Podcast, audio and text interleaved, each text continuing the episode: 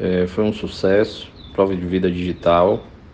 Dos 3.500 servidores inativos, aposentados e pensionistas, nós conseguimos alcançar um contingente de 2.700 servidores, 2.700 servidores dos 3.500, certo?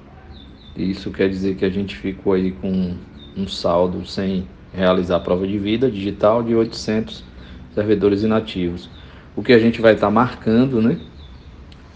É, logo aí na frente e é, falando onde será que a gente vai fazer de forma presencial, escalonada, a prova de vida, é, de, no caso agora essa segunda etapa, de forma presencial para as pessoas é, que não, não conseguiram fazer a prova de vida digital pelo aplicativo Meu RPPS.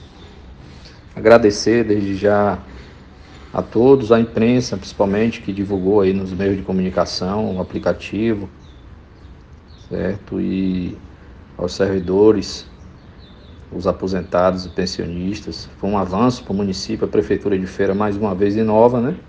Trazendo tecnologia para o nosso município. Obrigado a todos.